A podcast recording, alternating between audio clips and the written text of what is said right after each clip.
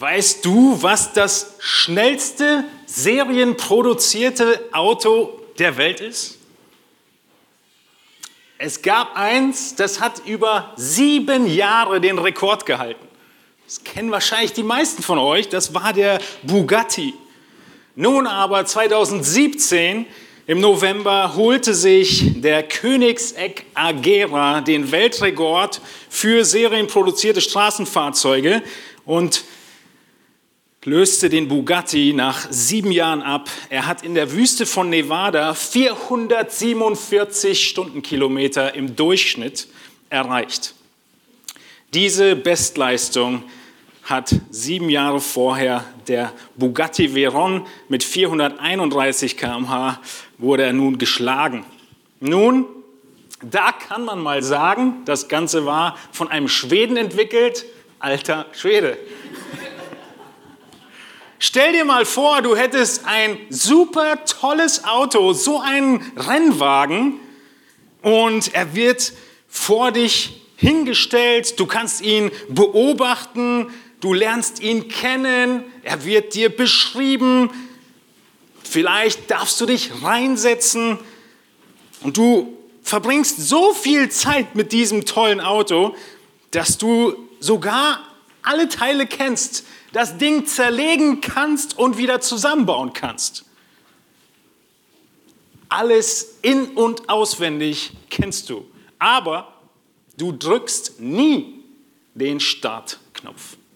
Der Motor bleibt aus. Oder vielleicht in deinem Auto, du drehst den Schlüssel nicht um. Und dann musst du von A nach B einkaufen gehen und was machst du? Du schiebst das Auto zum Laden. Was würde man da denken? Da passt etwas nicht. Nun, ähnlich ist es mit dem Werk und Wundern Gottes. Das Werk Gottes, es wird uns beschrieben in der Bibel. Es sind großartige Wahrheiten, die unglaublich sind, atemberaubend sehr komplex teilweise zu verstehen. Wir können sie studieren, wir können sehr viel darüber lernen, wir können all diese Wahrheiten kennen, aber letztlich müssen wir genau wie beim Auto den Schlüssel umdrehen, den Motor starten und losfahren. Sonst bringt das alles nichts. So ähnlich ist Epheser 1 und 2 vergleichbar mit dem ganzen Beschreiben des Rennwagens. Paulus in Epheser 1 und 2, er belehrt uns in diesen zwei Kapiteln nach oder über die großartigen Wahrheiten von Gottes Plan in der Errettung und wir bekommen Einblicke in seinen ewigen Vorsatz. Und dann kommen wir zu Epheser Kapitel 3. Und heute Morgen schauen wir uns Epheser 3 ab Vers 14 an. Und das ist wie das Reinsetzen und Starten des Motors. Nachdem Paulus all das beschrieben hat, was Gott getan hat, kommen wir jetzt an eine Stelle, Paulus äh, hat es in einer Form des Gebetes aufgeschrieben, wo es der Moment ist, an dem der Motor startet und warm läuft. Warm läuft, um dann an die Startlinie zu kommen. Und in Kapitel 4, Vers 1 können wir sagen, geht das Rennen los. Da geht es darum, tatsächlich unter Beweis zu stellen, was die ganze Wahrheit vorher denn wirklich bedeutet und wie sie im Leben aussieht. Nun, wie ich schon sagte, schauen wir uns diesen Text in Epheser an und vielleicht als Erinnerung für euch, wer waren eigentlich die Epheser? Waren sie auch eine Gemeindegründung? Na, irgendwann wurden sie gegründet. Sie wurden von Paulus gegründet. Sie waren eine ziemlich besondere Gemeindegründung, denn Paulus hat sehr viel Zeit mit ihnen verbracht. Nun, jede Gemeindegründung ist einzigartig. Und auch wir haben nun als evangelische Freikirche Leuchtturm, die Gott ins Leben gerufen hat, eine ganz einzigartige Geschichte. Und ähnlich wie die Epheser sind wir keine Neubekehrten. Als die Epheser diesen Brief bekamen, waren sie nicht neu bekehrt, sondern haben schon sehr viel gelernt gehabt von Paulus. Sie waren schon belehrt, sie waren reif und doch gibt es sehr wichtige Erinnerungen, die offen bleiben. Und zu diesem ersten Gottesdienst möchte ich diesen zentralen Text, einen zentralen Text des ganzen Neuen Testamentes, mit uns zusammen anschauen. Und ich habe ihn betitelt mit dem Wunder einer lebendigen Gemeinde. Das Wunder einer lebendigen Gemeinde. Nachdem Paulus in den ersten Kapiteln beschrieben hat, wie das Werk Gottes aussieht, legt er nun den Schwerpunkt in dem ganzen Epheserbrief auf der ganzen Einheit der Gemeinde. Die ganzen Herausforderungen der Epheser, dass sie ethnische, kulturelle, religiöse Hintergrundunterschiede hatten, All diese Grenzen werden abgebaut und Paulus schreibt deshalb diesen Brief. Damals ging es um sich hassende Juden und Heiden. Nun, heute in Berlin geht es um unzählige Kulturen und Nationalitäten. Nachdem Paulus in diesen ersten zwei Kapiteln dann das wundervolle Werk beschreibt und die Errettung beschreibt, kommt er dann zu den Auswirkungen des Wirkens Gottes in unserem Leben. Wie sieht das praktisch aus? Nun, und wir wollen uns heute anschauen in vier Punkten. Zuerst den Ursprung der lebendigen Gemeinde, die Voraussetzungen für eine lebendige Gemeinde, die Mittel für eine lebendige Gemeinde und das Ziel einer lebendigen Gemeinde. Bist du bereit, den Motor zu starten? Wenn ihr eure Bibeln dabei habt, dürft ihr gerne mitlesen, auch wenn die Verse mit auf der Leinwand projiziert werden, sodass ihr hinterherkommt bei den vielen Stellen, die wir uns angucken. Wir beginnen und ich möchte zu Beginn den Predigtext lesen, Epheser 3 von Vers 14 bis 21.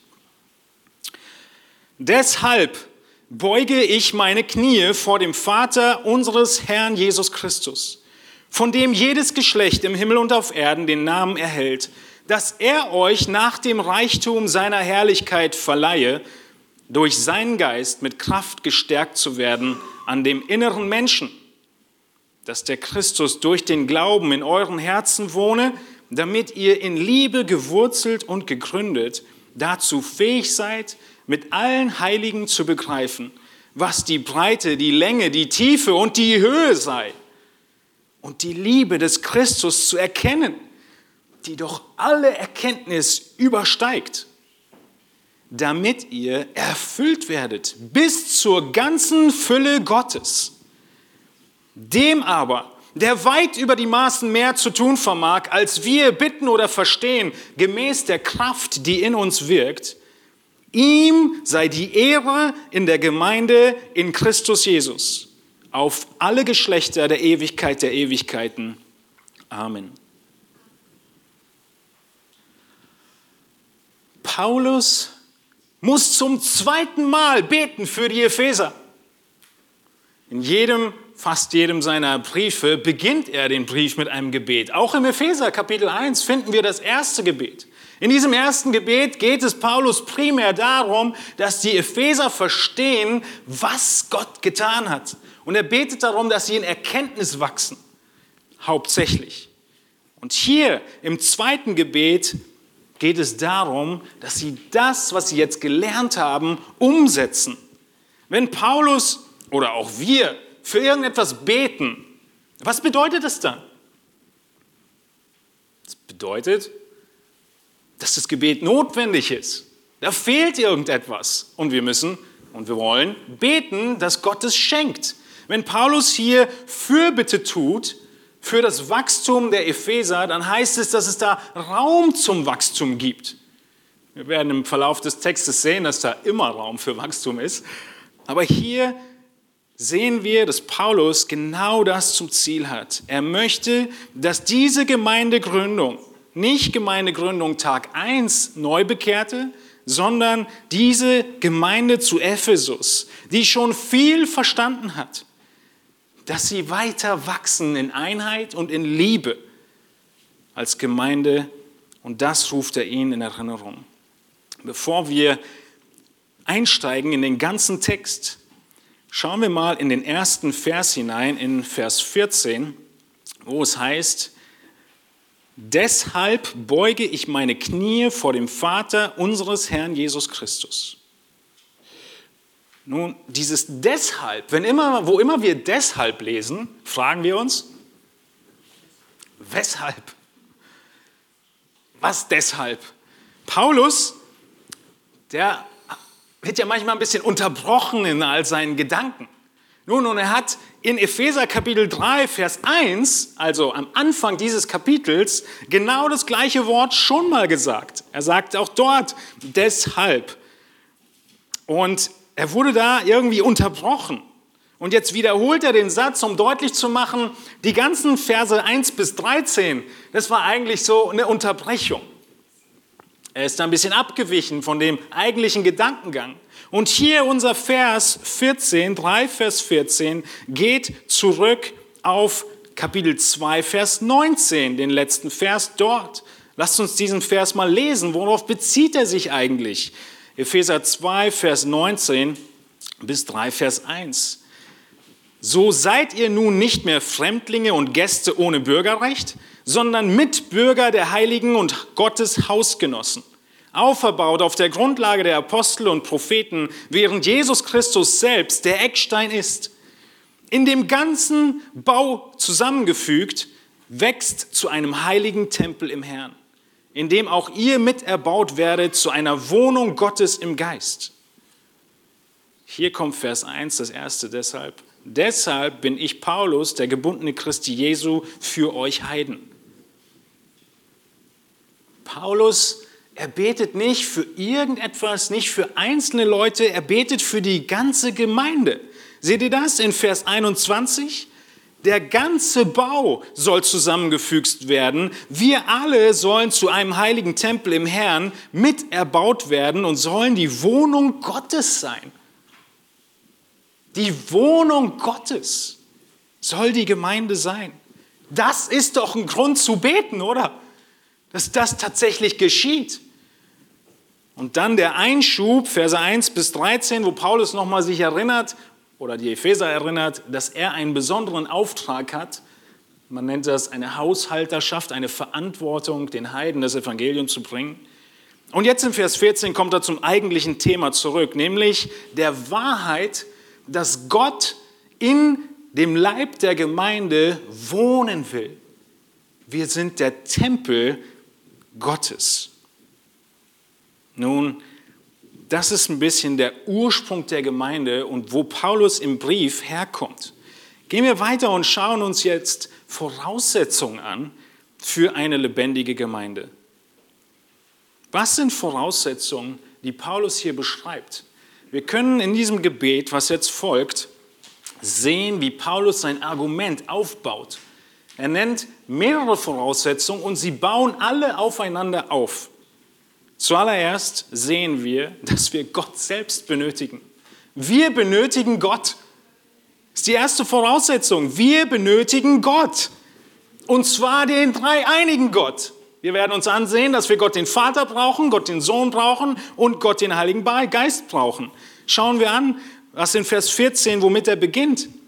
Er beginnt mit Gott dem Vater. Deshalb beuge ich meine Knie vor dem Vater unseres Herrn Jesus Christus.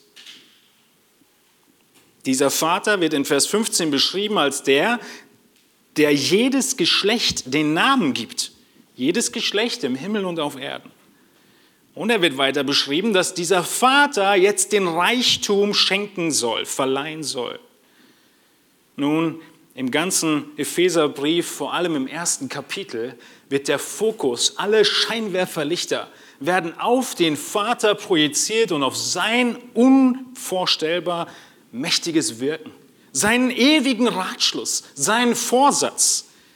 Gott wird in Kapitel 1 beschrieben, auch schon als der Vater, in 1 Vers 17 als der Vater der Herrlichkeit. Er wird in 1 Vers 6 beschrieben, dass alles, was wir tun, soll zum Lob der Herrlichkeit sein, des Vaters, die Lob der Herrlichkeit, und zwar seiner Gnade, Begnadigung in Christus. Dann in Vers 12 soll alles zum Lob der Herrlichkeit dienen. die wir auf Christus gehofft haben. Und in Vers 13, 1 Vers 13 soll alles zum Lob der Herrlichkeit sein, weil wir sein Eigentum sind. Gott begnadigt, das ist herrlich. Wir dienen, alles dient zu seiner Herrlichkeit und wir sind sein Eigentum. Gott, der Vater, wird beschrieben. Warum beschreibt Paulus, wenn er betet, spricht er Gott an als den Vater? Wenn du Kinder hast und sie zu dir kommen und mit einem Wort anfangen wie Papa, dann ist das schon die halbe Miete, oder? Wenn es nicht losgeht mit ich will das oder jenes. Und sie sprechen dich auch nicht an mit Theo oder Herr Friesen. Paulus, er wendet sich zu Gott und wie nennt er ihn? Er nennt ihn Vater, weil unser Gott, auch wenn er so groß ist, doch so nahbar ist, so barmherzig ist, so langmütig und er wartet, dass wir zu ihm kommen und er möchte dieses Gebet hören und Paulus weiß es, dass er freien Zugang hat zum Vater und ihn deshalb auch so anspricht. Vater. Nun, er beugt sich vor dem Vater in diesem Begriff des Beugens ist nicht so sehr beschrieben, in welcher Haltung wir beten müssen. Sitzen, stehen, knien, hin niedergebeugt, auch wenn es sicher angemessen ist, vor Gott in demütiger Haltung zu kommen. Aber die Körperhaltung ist nicht das, worum es ihm geht, sondern wenn wir aus Kapitel 1 und 2 und 3 kommen, dann verstehen wir, warum Paulus sich beugt weil Gott so mächtig ist und so groß und sein Wirken so unfassbar und es uns so demütig macht. Paulus ist überwältigt von Gott und deshalb beugt er sich vor ihm, vor dem Vater, von dem jedes Geschlecht im Himmel und auf Erden den Namen erhält. Nun, dieses beschreibt die Tätigkeit des Vaters. Ein Vater gibt seinem Kind Namen gestern wieder von einem Freund eine Nachricht bekommen, unser Baby ist geboren. Es heißt so und so. Der Vater gibt dem Kind einen Namen. In der Regel spricht man sich schon ab. Aber im Kreissaal wurde ich gefragt, wie heißt er? Dann wurde mal zur Frau rübergeguckt und passt das? Der Vater gibt den Namen und es ist eine, ein Ausdruck von Autorität ein Ausdruck von Verantwortlichkeit, ein Ausdruck von dem Schöpfungswirken Gottes. Er benennt alle. Warum benennt Adam die gesamte Schöpfung? Weil er die Höhe der Schöpfung ist. Und Gott gibt ihm den Auftrag und sagt damit auch, du regierst. Und Gott ist derjenige, der allen Geschöpfen im Himmel und auf Erden den Namen gibt. Paulus, er beschreibt hier in einem Bild, dass Gott absolut souverän ist. Und deshalb wendet er sich hier an Gott. Und er erinnert sich daran, nichts passiert in dieser Welt, was nicht über seinen Tisch geht. Denn er ist derjenige, der allen den Namen gibt, der über allen steht, der alles ins Leben gerufen hat. Und es ist der Gott, der uns geben soll, nach dem Reichtum seiner Herrlichkeit, heißt es im Text. Nach dem Reichtum seiner Herrlichkeit. Gott in 1 Vers 17 ist der Vater der Herrlichkeit. Es gibt nichts über der Herrlichkeit als Gott selbst. Und er gibt uns dann den Geist, sodass wir in Erkenntnis von ihm wachsen. In Kapitel 3, Vers 16 später betet Paulus nochmal sehr ähnlich, nämlich dass der Geist uns dann stärken soll am inneren Menschen, kommen wir gleich dazu. Die Erkenntnis über Gott gibt uns als Gemeinde Stärke. Er soll uns den Geist der Weisheit geben und Offenbarung der Erkenntnis seiner selbst. Er ist so herrlich, wir benötigen die Hilfe und das Wirken des Heiligen Geistes, sodass wir ihn erkennen, dass wir verstehen, wer er ist, verstehen, wie er ist. Und das gibt uns Stärke wie es nachher heißt im nächsten Vers. bist du davon überzeugt, dass du durch die Erkenntnis von Gottes Herrlichkeit gestärkt wirst. Wenn wir in den Spiegel schauen und uns selbst sehen und wir ein richtiges Bild von uns als Mensch haben, dann merken wir, dass wir eine riesen Null sind. Dass wir gar nichts können. Dass wir absolute Versager sind. Dass wir nicht treu sind. Dass wir nicht wahrhaftig sind. Aber wenn wir zu ihm schauen und seine Herrlichkeiten anschauen, sein wunderbares Wesen, sein vollkommenes, reines Wesen, dann werden wir gestärkt. Und das tut der Geist. Er erinnert uns daran, wie herrlich Gott ist. Und entsprechend seiner Herrlichkeit sollen wir in Erkenntnis wachsen. Und deshalb ist die Belehrung so wichtig, auch für eine lebendige Gemeinde. Nun, Paulus, er spricht hier davon, dass er sich an seinen Gott wendet. Es ist dein Gott, dein Vater, dein Christus, dein Geist. Unser Gott ist nicht eine abstrakte Kraft irgendwo im Universum, der nicht erreichbar wäre, sondern wir können zu ihm beten. Und Paulus spricht an anderer Stelle von meinem Gott. Er spricht sogar von meinem Evangelium.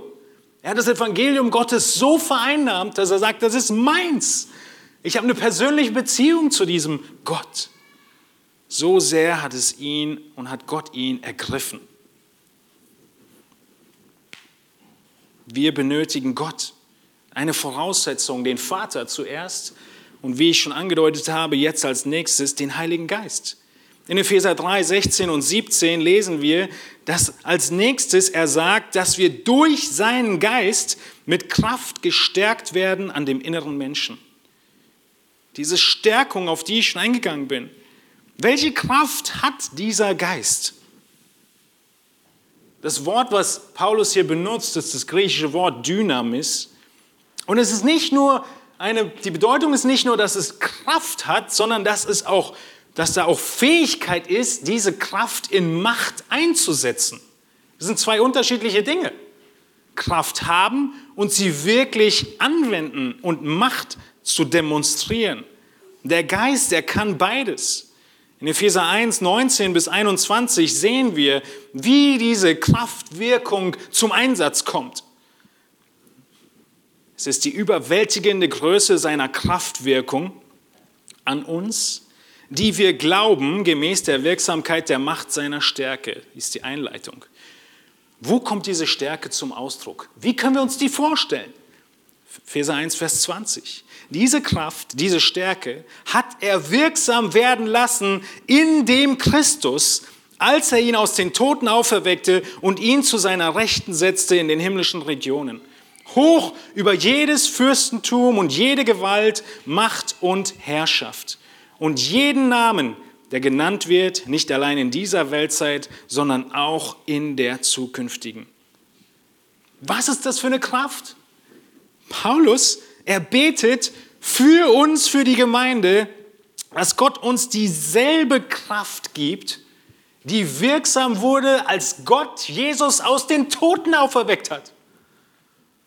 Dieselbe Kraft, die wirksam wurde, als Gott Jesus über alle auf den ewigen Thron gestellt hat, über alles, was existierte.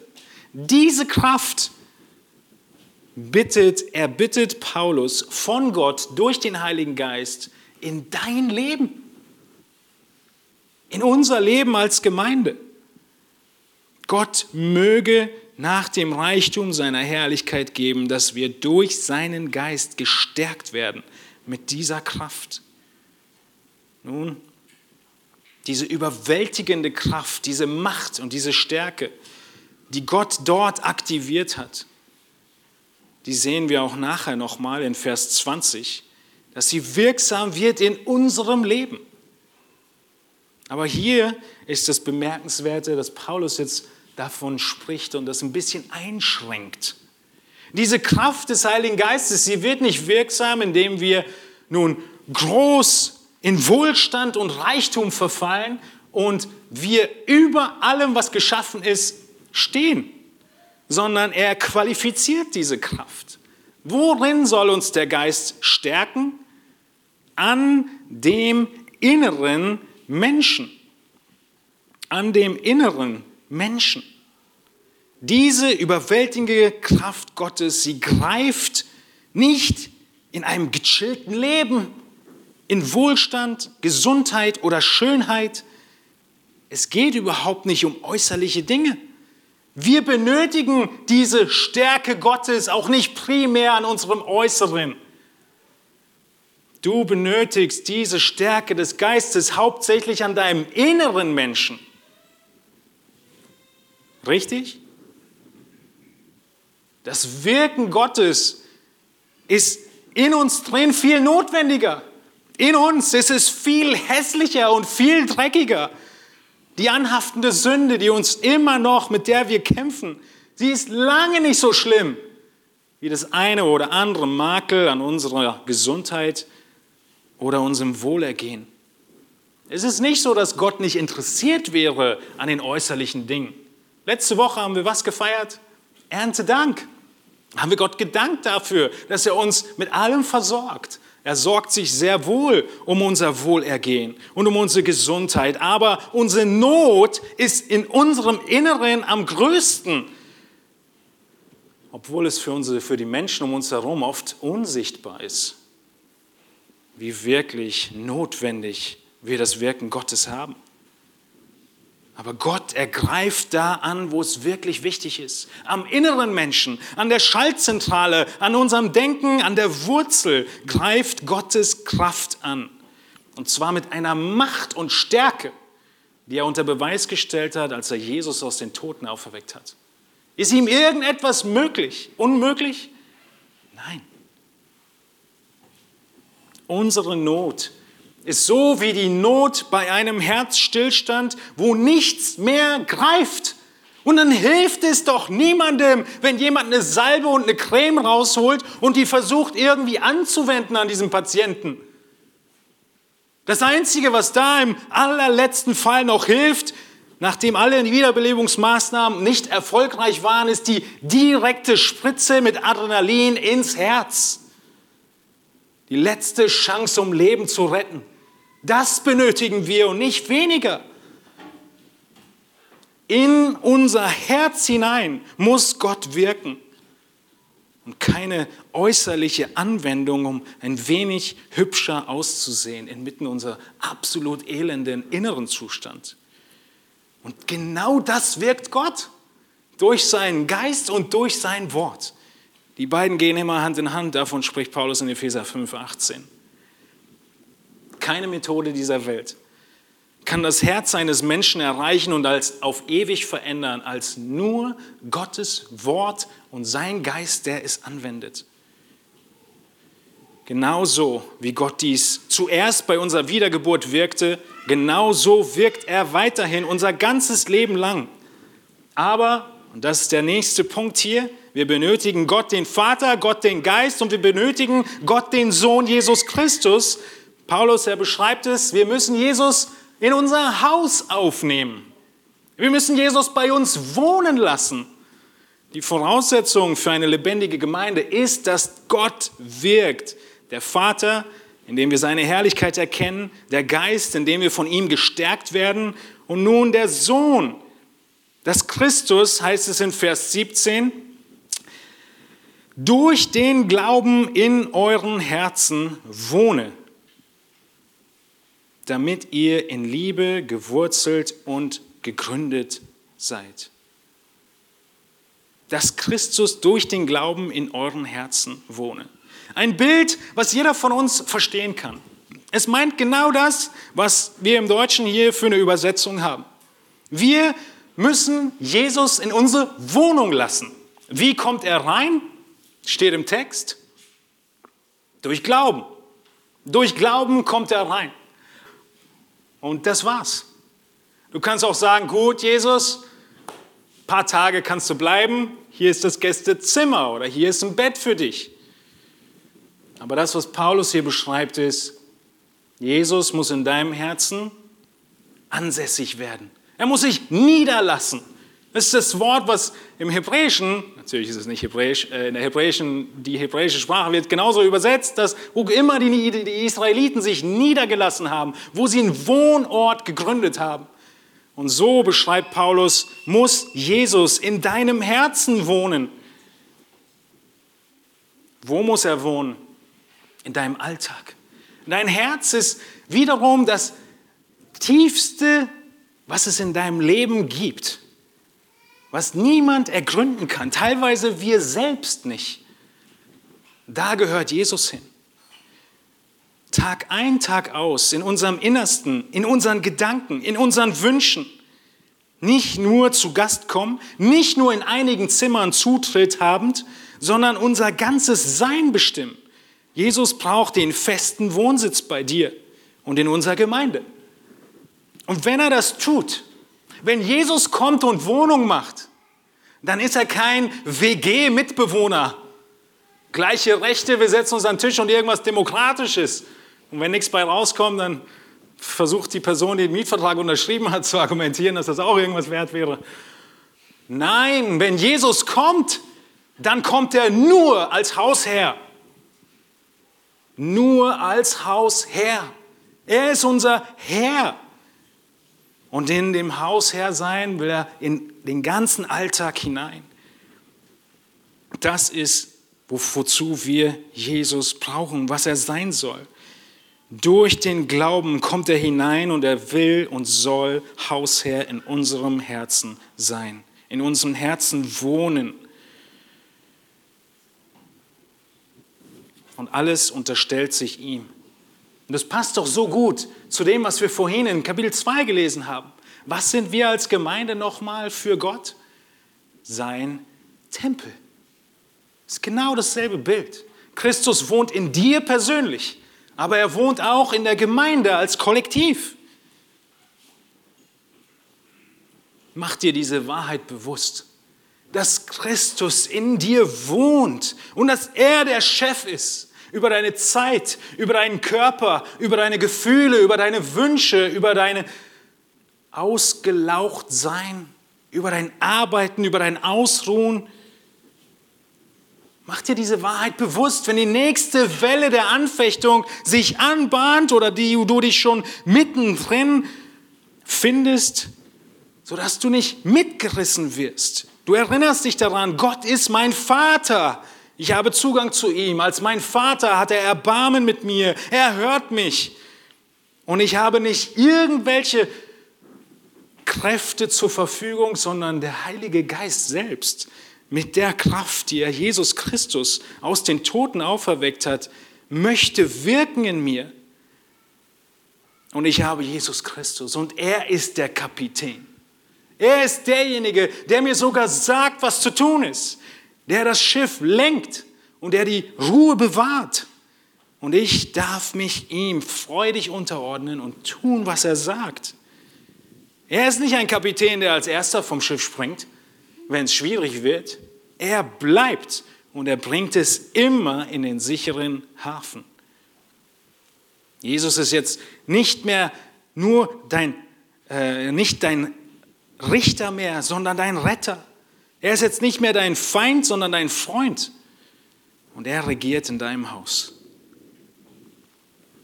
Wie sieht es aus, wenn wir da in die Praxis gehen? Wenn wir dieses jetzt mal übertragen zu dem tatsächlichen Rennen der unseres Lebens in Kapitel 4. In Epheser 4, Vers 17 lesen wir bis 24, wie es aussieht, dass Gott so wirkt in unserem Leben.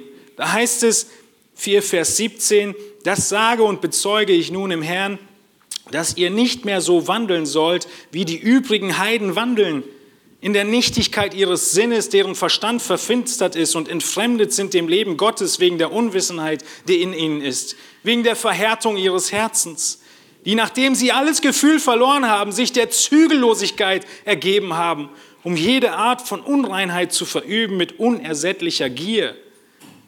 4 Vers 20, ein Schlüssel Ihr habt Christus nicht so kennengelernt. Wenn ihr wirklich auf ihn gehört habt und in ihm gelehrt worden seid, wie es auch Wahrheit ist in Christus, dass ihr, was den früheren Wandel betrifft, den alten Menschen abgelegt habt, der sich wegen der betrügerischen Begierden verderbte. Dagegen erneuert werdet im Geist eurer Gesinnung und den neuen Menschen angezogen habt, der Gott entsprechend geschaffen ist, in wahrhafter Gerechtigkeit und Heiligkeit. Christus, er wohnt bereits in uns Gläubigen. Aber Paulus, er muss und will hier beten, dass er mehr und mehr uns die Kraft des Geistes schenkt, dass er noch mehr Wohnung in uns annimmt und dass Christus Herr ist in unserem Leben, so wie es sich hier beschreibt, dass wir immer mehr, so wie wir Christus kennengelernt haben, das Alte ablegen und das, wie Christus ist, anlegen. Und wie haben wir denn Christus kennengelernt? Wie ist er denn? Um das zu wissen, müssen wir wachsen. Wachsen in Erkenntnis. Das zweite große Element für eine lebendige Gemeinde nach der Voraussetzung, dass Gott, wir Gott brauchen, brauchen wir als zweites, die zweite Voraussetzung, die Erkenntnis. Gott, er befähigt uns durch seinen Geist, damit wir gemeinsam als Gemeinde, geschwisterlich könnte man sagen, wachsen und die Liebe Christi erkennen. Es heißt in Epheser 3, Vers 17, dass Christus durch den Glauben in eurem Herzen wohne, damit ihr in Liebe gewurzelt und gegründet dazu fähig seid, mit allen Heiligen zu begreifen, was die Breite, die Länge, die Tiefe und die Höhe sei und die Liebe des Christus zu erkennen, die doch alle Erkenntnis übersteigt. Was bringt uns Christus? Wenn wir ihn mehr und mehr erkennen, wie weit müssen wir ihn erkennen? Wir haben Gottes Geist, der uns dazu befähigt. Und das Spannende an diesem Text hier ist, dass Paulus schon ein bisschen vorweggreift. Eigentlich kommt er erst in Epheser Kapitel 4 dazu, dass das Ganze gemeinschaftlich ist, dass wir als Gemeinde unterschiedliche Gaben haben und dass wir als Gemeinde zusammen auferbaut werden. Und er greift hier vorweg und er betet schon, dass wir, Vers 18, mit allen Heiligen zusammen, das ist eine gemeinschaftliche Arbeit, begreifen, wer Christus ist. Was müssen wir alles erforschen von Christus? Die Breite, die Länge, die Tiefe und die Höhe. Es geht ja langsam in die Richtung, dass man sagt, wie, wo soll denn das enden? Das ist genau der Punkt. Es endet gar nicht. Das heißt in Vers 19 weiter, und die Liebe des Christus zu erkennen, die doch alle Erkenntnis übersteigt. Gemeinschaftlich als Gemeinde wollen wir wachsen in dem Verstehen, wer Christus ist und was er getan hat. Und wir wachsen darin und streben danach. Und dann heißt es in Vers 19 aber, die doch alle Erkenntnis übersteigt. Und dieses Wort übersteigt ist im fortlaufenden Sinn geschrieben. Das heißt, egal wie weit du kommst, die Erkenntnis übersteigt dich immer noch. Das unfassbare Ausmaß der Liebe Christi sollen wir erkennen. Dann wird die Gemeinde lebendig sein. Wir sind in Liebe gewurzelt und gegründet. Das ist das Werk Christi selbst. Er selbst hat uns in Liebe gerettet. Wir sind auf sein Werk auferbaut. Sonst hätte all das überhaupt keine Tragfähigkeit. Merkt ihr diese Begriffe, gewurzelt sein und gegründet sein? Es geht da um das Gebäude des geistlichen Tempels. Das sind Fundamente, die sind fest. Und wir merken, was Paulus deutlich macht, wie er in Kapitel 2, Vers 21 das Anliegen, was er eigentlich hatte, wofür er betet, nämlich dass wir als Gemeinde erbaut werden zu einem Tempel, das ist sein Gebetsanliegen. Da kommt er jetzt hier hin und macht deutlich, das ist Gemeindesache.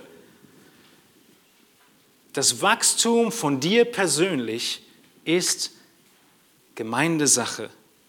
Und das Wachstum der Gemeinde ist deine Sache. Es bedingt einander. Außerhalb der Gemeinde wirst du nicht wachsen können.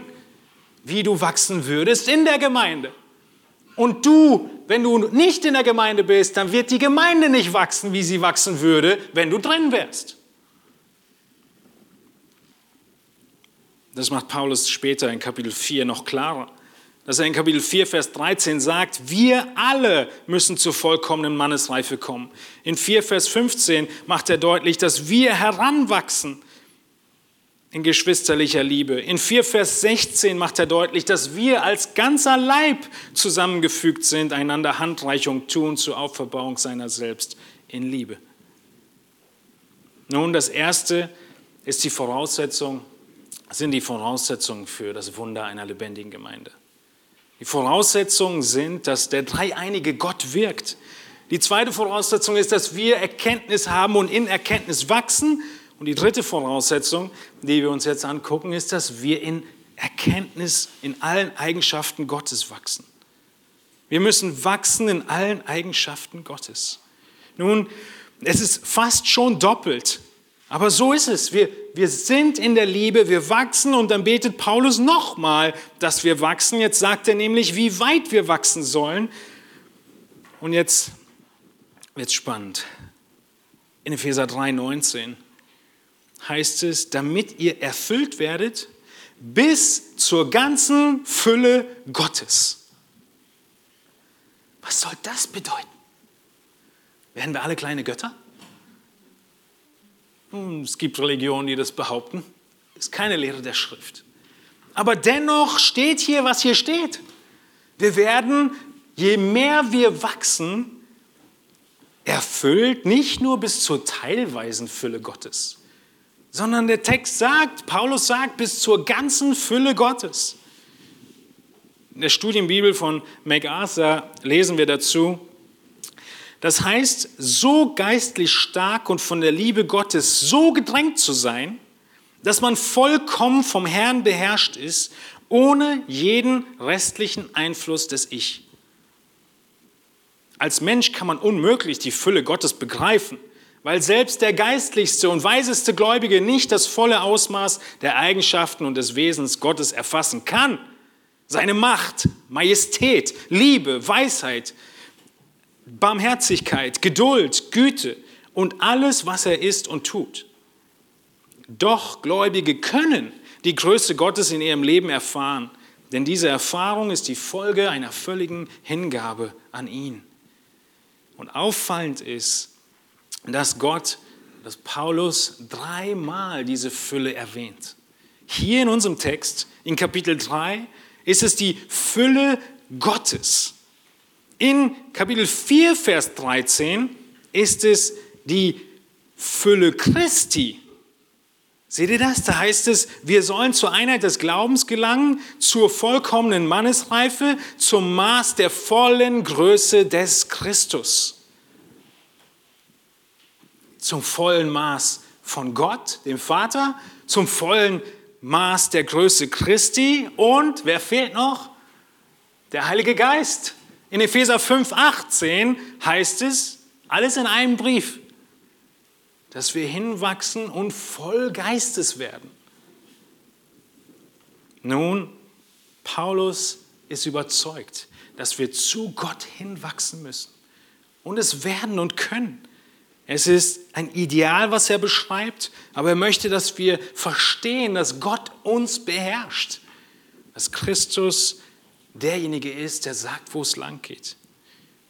Durch sein Wirken, durch unseren Glauben und Gehorsam werden wir in sein Ebenbild verwandelt. Es klingt unmöglich, oder? Es klingt unreal. Ein Beispiel. Die Zeit reicht uns definitiv nicht für mehr.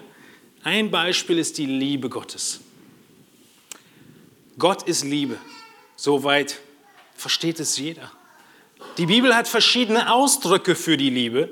Welche wird für die Liebe Gottes gebraucht? Die Agape-Liebe. Es ist die grenzenlose Liebe, die bedingungslose Liebe, die innige Liebe, die Gott uns entgegenbringt. Er liebt uns, wo wir absolut nicht liebenswert und würdig sind. Und nachdem wir lesen, dass Paulus schreibt in Kapitel 1, dass Gott uns in Liebe auserwählt hat, lesen wir in Epheser 2, Vers 4, dass Gott, der reich ist an Erbarmen, uns um seiner Liebe willen, mit der er uns geliebt hat, gleich zweimal, uns, die wir tot waren, durch Übertretung mit Christus lebendig gemacht hat. Offensichtlich, nur ganz kurz in Erinnerung gerufen, ist Gott ein Gott, der in Liebe handelt. Und jetzt sehen wir im gleichen Buch, in Kapitel 4, Vers 2, dass Paulus sagt, ihr sollt lieben, einander lieben, einander in Liebe ertragen, nicht mit einer irgendwie minderwertigeren Liebe, sondern der Aufruf ist dieselbe, derselbe Begriff. Es ist wieder die Agape-Liebe, die jetzt an uns, uns angehalten wird. Wir werden beauftragt, genau so zu lieben. Wir halten einander aufrecht mit dieser Liebe in Epheser 4,2. Genau der gleiche Begriff. Und so merken wir, wir erkennen den Charakter Gottes und gleichzeitig wird der Charakter Gottes von uns gefordert. Und so werden wir lebendig sein als Gläubige und als Gemeinde. Man könnte viele Eigenschaften durchgehen. Wir werden die Eigenschaften immer in Gott erkennen. Wir werden sie in dem erkennen, der Gott perfekt widerspiegelt. Wer ist das? Jesus. Und wir selbst sollen verwandelt werden in das Ebenbild Jesu und Gottes. Nun, es scheint völlig unmöglich zu sein. Völlig unmöglich. Aber erinnerst du dich an die Illustration vom Anfang, der Rennwagen? Wenn du dieses Stück Metall da stehen siehst, und egal wie viel du es studiert hast und dir anguckst, wird es dir immer noch unmöglich erscheinen, dass wenn du da drin sitzt, die 400 km/h knacken könntest. Richtig? Für uns ist schon fast unmöglich, die 200 zu knacken.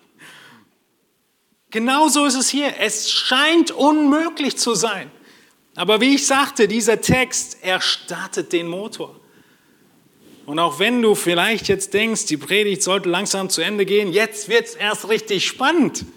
Schnallt euch an, die Nachbrenner werden eingeschaltet. Gott wirkt und wir tun alles. Diese Balance, dieses Spannungsfeld sehen wir auch in Philippa 2, 12 und 13, dass wir alle Zeit gehorsam sind und trotzdem Gott es ist, in Vers 13, der in uns wirkt, das Wollen und das Vollbringen.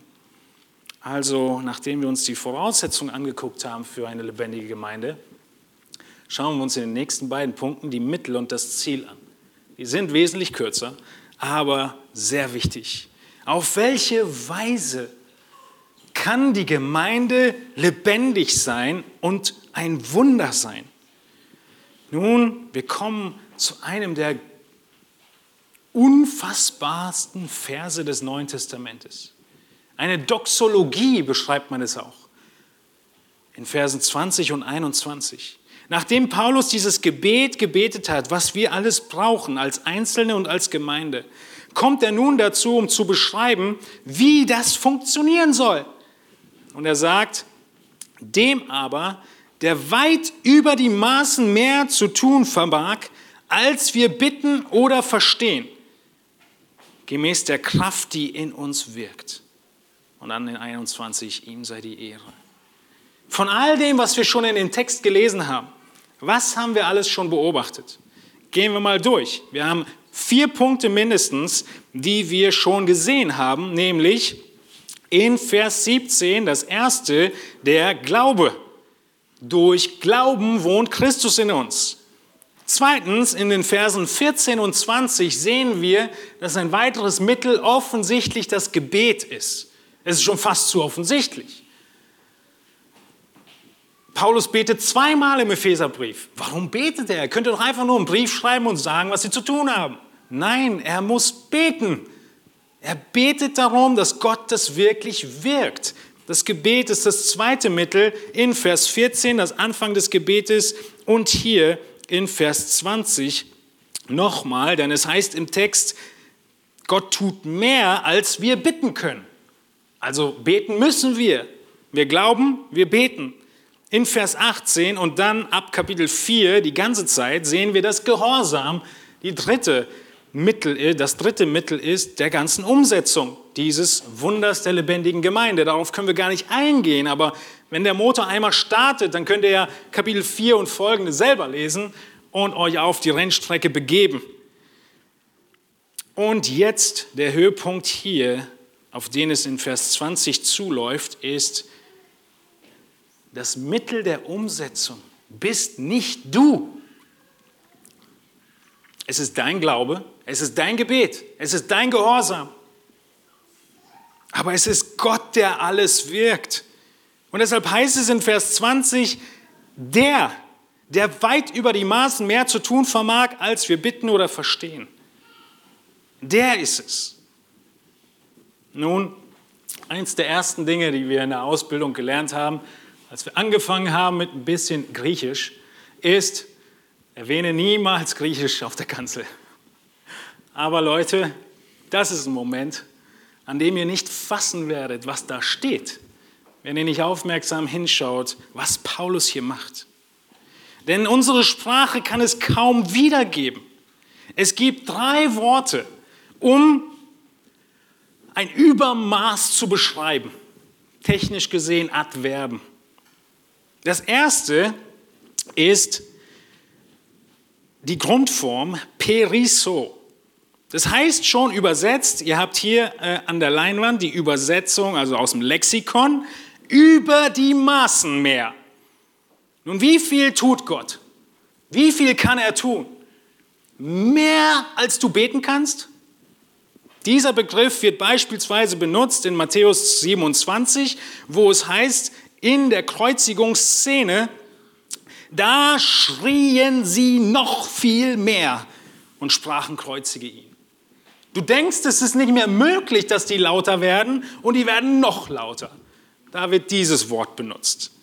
Aber Gott kann nicht einfach nur noch viel mehr tun, als du zu bitten vermagst und zu denken vermagst.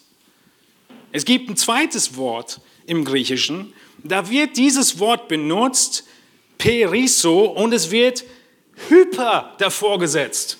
Nun, hyper kennt ihr. Ist so wie mega. Hyperperiso ist über alle Maßen. Periso war über die Maßen, Hyperperiso über alle Maßen. Es ist, dass der Superlativ gar nicht mehr ausreicht um zu erklären, was Gott tut. Aber es ist nicht der Begriff, den Paulus hier benutzt. Es reicht immer noch nicht, um auszudrücken, wie viel mehr Gott tut, als du denken kannst und verstehen kannst. Paulus, er packt zwei Vorsilben, zwei Präpositionen davor, nämlich hyper und ek. Hyper ek periso, schreibt er. Und wie soll man das übersetzen? Ich habe einen Kommentator gefunden, Rienika. Rienika versucht es in Worte zu fassen, indem er sagt, Gott kann mehr tun als alles, was wir überhaupt erbitten ja noch unendlich mehr, was wir auch nur in Gedanken je fassen, zu fassen vermögen, imstande sind, gemäß der Kraft, die in uns wirkt. Lies dir das nochmal in Ruhe durch und lass das sacken. Führ dir vor Augen, wie groß die Macht Gottes ist.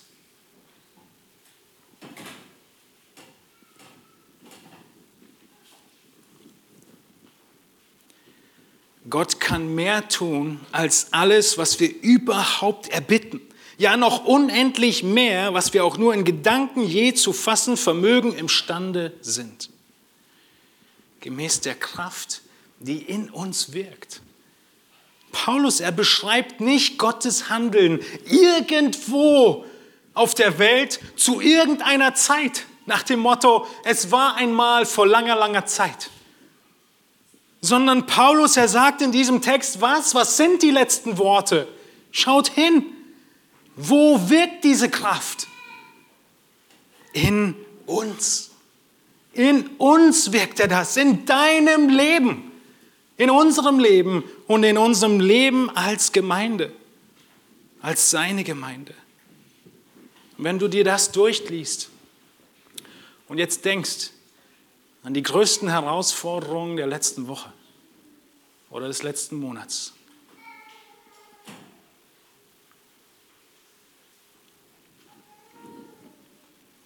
ist Gott fähig zu tun, was wir gerade beschrieben haben und gedacht haben, das kann gar nicht funktionieren. Wir können Gott nicht so sehr erkennen. Er kann gar nicht das bewirken, diese Wunder bewirken. Und deshalb muss Paulus uns in Erinnerung rufen, egal was du dir ausmalst, was du dir noch nicht mal wünschen kannst, wo du noch nicht mal weißt, dass du darum beten könntest, ist Gott fähig zu tun. Und zwar in deinem Leben. Hier und jetzt. Es ist die Kraft, die in uns wirkt. Und wenn du diese Kraft in deinem Leben noch nicht erfahren hast, wenn du noch nicht merkst, dass der Geist in dir durch seine Stärke genau das wirkt, diesen Hyper-Superlativ Gottes, dann lass uns nachher gemeinsam darüber reden, wie du im Glauben Christus annehmen kannst und gerettet werden kannst. Und dann genau diese Kraft zu deiner Kraft wird. Wir haben uns die Voraussetzung angeguckt für eine lebendige Gemeinde, für das Wunder einer lebendigen Gemeinde, das Mittel. Und jetzt, nachdem wir diesen Vers 20 uns angeschaut haben, bleibt nur eins über nämlich darüber zu reden, wohin das alles führt. Und es muss natürlich die Ehre Gottes sein. Es gibt ein Ziel einer lebendigen Gemeinde, nämlich die Ehre Gottes. Wir können uns mehrere Fragen zu diesem Vers stellen, in Vers 21. Zuallererst, was ist eigentlich das Ziel? Es ist schon fast zu offensichtlich.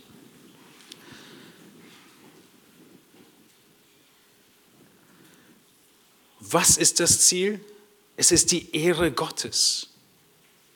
Wir haben in unserem Gemeindeleitbild formuliert, die evangelische Freikirche Leuchtturm existiert, um Jünger zu machen, die wiederum Jünger machen, indem wir Gottes Herrlichkeit auf Erden widerspiegeln. Dieser letzte Satz ist genau das, wovon wir hier reden. Wie funktioniert das Jüngermachen? Indem wir auf Gott schauen und sein wunderbares Wesen in unserem kümmerlichen Leben sichtbar wird. Und wir das ein bisschen reflektieren, wie Gott ist, durch unser Leben. Dieses Ziel ist nicht weniger, als dass Gott geehrt wird. Die wichtigste Anwendung in all diesem Text ist, dass die Gemeinde für Gott lebt. Wir leben für Gott. Wir leben zu seiner Ehre. Gott hat uns zu sich gezogen. Gott hat uns erkauft. Und jetzt leben wir für ihn. 24-7.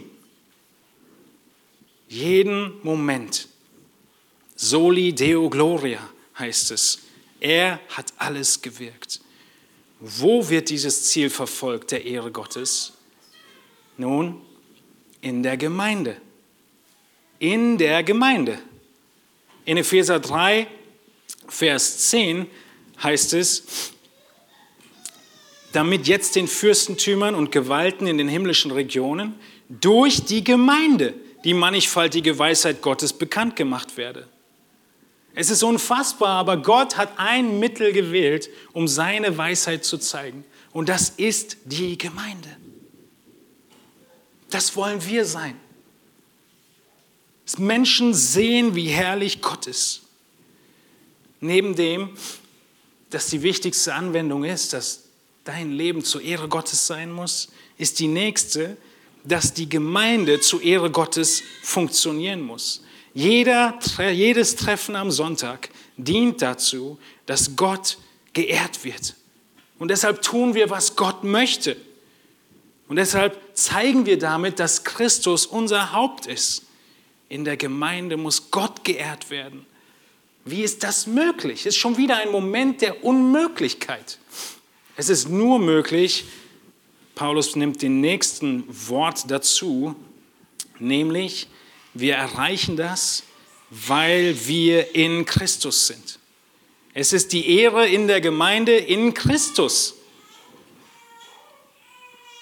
Wisst ihr, die Gemeinde ist so eins mit Christus, dass Paulus hier das zusammenfasst und sagt, Christus ist das Haupt, wir sind der Leib und gemeinsam dienen wir der Ehre Gottes. Wenn wir vom schnellsten Auto der Welt reden, dann ist es echt schwer gewesen herauszufinden, wer eigentlich der Fahrer war bei dem Weltrekord. Das interessiert nämlich niemanden. Wer bekommt alle Ehre? Wer bekommt allen Ruhm bei diesem Weltrekord? Der Autobauer, der alte Schwede. Er bekommt alle Ehre. Er hat das Ding entworfen und so gebaut, dass es überhaupt dazu fähig ist. Ähnlich ist es hier. Unsere Ehre ist nur, dass wir überhaupt für würdig erachtet werden, im Werk Gottes mitzudienen. Und deshalb legen wir alle unsere Kronen am Ende vor dem Thron Gottes wieder ab. Alle Ehre gebührt dem Lamm, alle Ehre gebührt Christus, alle Ehre gebührt Gott. Und weil wir in Christus sind, deshalb können wir Gott überhaupt ehren. Hat Christus Gott geehrt? Er hat ihn vollkommen geehrt. Erinnert euch an Johannes 17, Vers 4. Dort heißt es, in dem Gebet von Jesus, ich habe dich verherrlicht auf Erden, ich habe das Werk vollendet, das du mir gegeben hast, damit ich es tun soll. Christus hat es vollkommen getan. Und weil wir in Christus sind, sind wir überhaupt fähig, Gott zu ehren. Er hat es vollkommen vollbracht. Ich habe das Werk vollendet. Nun, die letzte Frage, die wir uns stellen können, ist, wann verfolgen wir dieses Ziel? Wir geben Gott die Ehre, das ist das Ziel.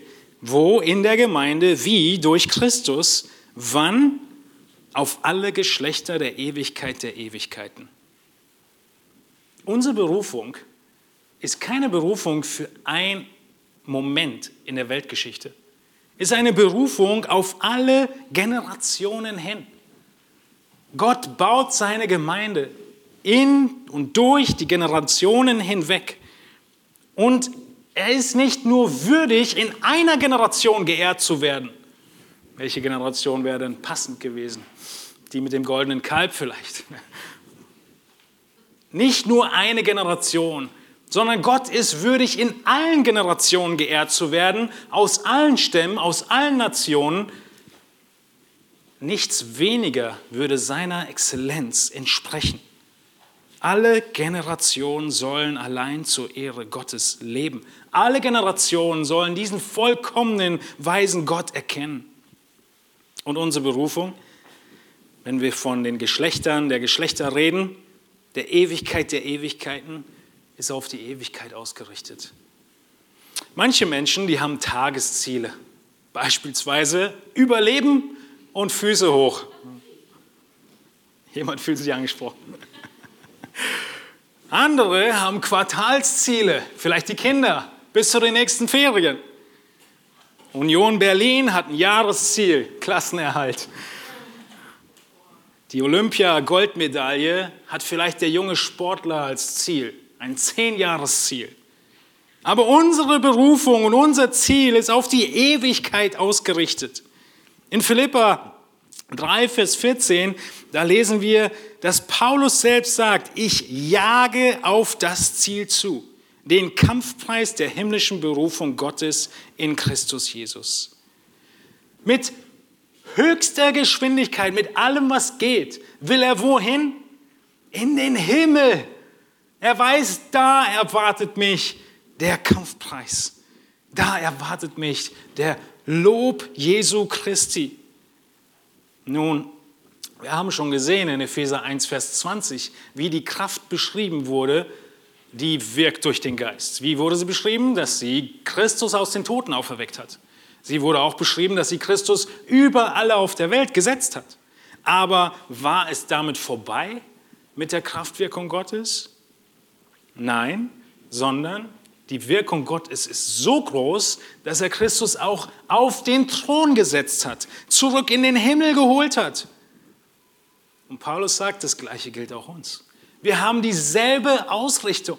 Wir arbeiten und wirken durch all das, was Gott tut und werden am Ende das so lange tun, bis wir bei ihm sind.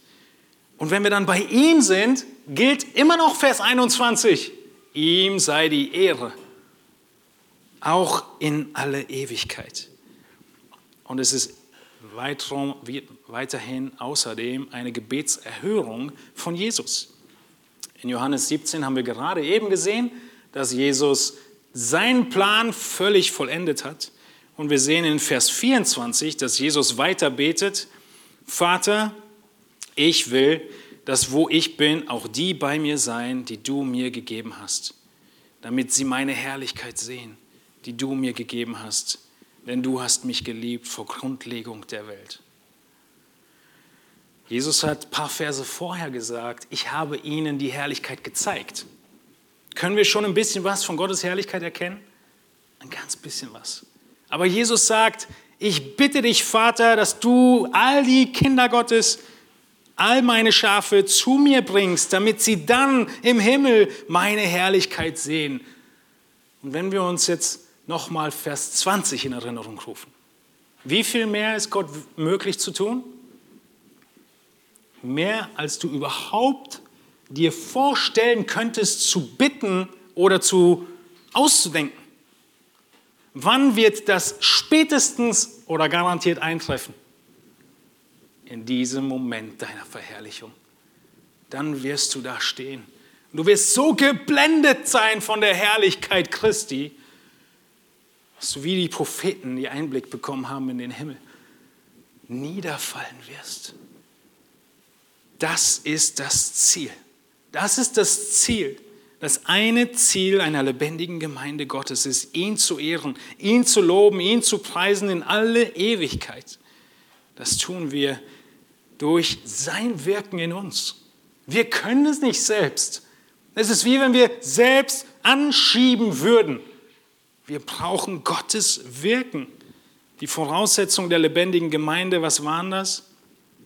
Es war, dass Gott der Vater wirkt, dass wir in seiner Erkenntnis wachsen.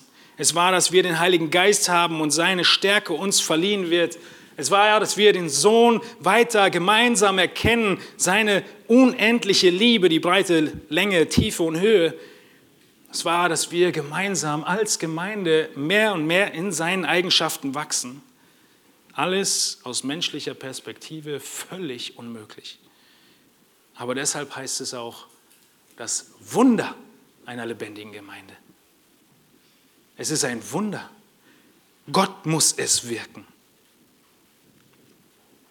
Und so haben wir einen Text uns heute angeschaut, der unfassbar reich ist. Reich an Wahrheit, die wir jetzt auf die Straße bringen müssen, die jetzt ins Leben umgesetzt werden muss. Mit all dem, was wir jetzt gelernt haben, müssen wir in Kapitel 4 hineingehen. Und ihr stimmt alle überein, dass die Zeit nicht mehr reicht und überlegen, was heißt das jetzt für diesen einen Imperativ, für diese Aufforderung, dass Gott so mächtig ist. Denkt darüber nach, lasst uns merken, wie groß Gott ist, wie fähig er ist und in all unseren Unfähigkeiten und Grenzen, an die wir so häufig stoßen, persönlich und als Gemeinde, uns daran erinnern, wer Gott ist. Du wärst ziemlich frustriert, wenn du heute Morgen dein Auto hierher geschoben hättest. Denk jedes Mal in dieser Woche, wenn du ein Auto hast, wenn du den Schlüssel im Auto umdrehst oder wenn du ein Fahrrad hast und in die Pedalen trittst, wenn du in die U-Bahn steigst und sie anfährt, es ist genau so. Gott gibt die Kraft, Gott gibt die Stärke und wir sollen ihm Ehre geben. Möge unser großer Gott in der evangelischen Freikirche Leuchtturm mehr tun als alles, was wir überhaupt erbitten. ja noch unendlich mehr, was wir auch nur in Gedanken zu fassen vermögen imstande sind. Gemäß seiner Kraft, die in uns wirkt und zu seiner Ehre allein. Ich möchte, dass wir zwei Minuten Stille sind und nachdenken über das, was wir gerade gehört haben, wie Gott zu dir geredet hat heute Morgen. Und ich möchte dann zusammen mit uns beten. Lass uns stille werden, wir bleiben sitzen. Himmlischer Vater, wir müssen bekennen, dass wir so oft nicht daran denken, wer du bist und wie du bist. Dass wir so häufig verpassen zu beten, weil wir nicht wissen, was zur Verfügung steht, was du eigentlich uns geben möchtest dass wir so häufig doch tun, was wir für richtig halten. Obwohl wir dein Wort haben, es gut kennen und wissen, was uns eigentlich zum Segen dient. Herr, wir wollen dir danken dafür, dass dein Wort und dein Geist bis in unser Innerstes hinein wirkt. Dass du da ansetzt, wo es wirklich notwendig ist. Herr, wir benötigen noch viel, viel weitere Erkenntnis deiner selbst, deiner Wunder, des Wirkens, des Werkes der Person Jesu Christi. Dass wir mehr und mehr erkennen, wie großartig du bist und in deiner Stärke, in deiner Gnade durch Glauben dann den Lauf des Glaubens laufen. Durch alles, was du wirkst und erfahren und erleben dürfen, auch im Kleinen hier und jetzt schon, wie du wirkst. Im Inneren, nicht unbedingt im Verändern der Umstände, aber ganz sicher in uns drin, dass wir all das, worin du uns auch hineingestellt hast und wodurch du uns auch laufen lässt, gestärkt hervorgehen. Dass du uns reinigst, sodass wir noch mehr Frucht bringen. Darum wollen wir beten und wollen, Herr, bitten, dass du uns die Gnade schenkst, dass wir in allem dir die Ehre geben. In unserem persönlichen Leben, nicht irgendwann, nicht irgendwo, sondern hier und jetzt, diese Woche, die vor uns liegt, darüber nachdenken, dass wir dir Ehre geben, Tag ein, Tag aus. Jesus Christus, du sollst in unserem Hause wohnen. Amen.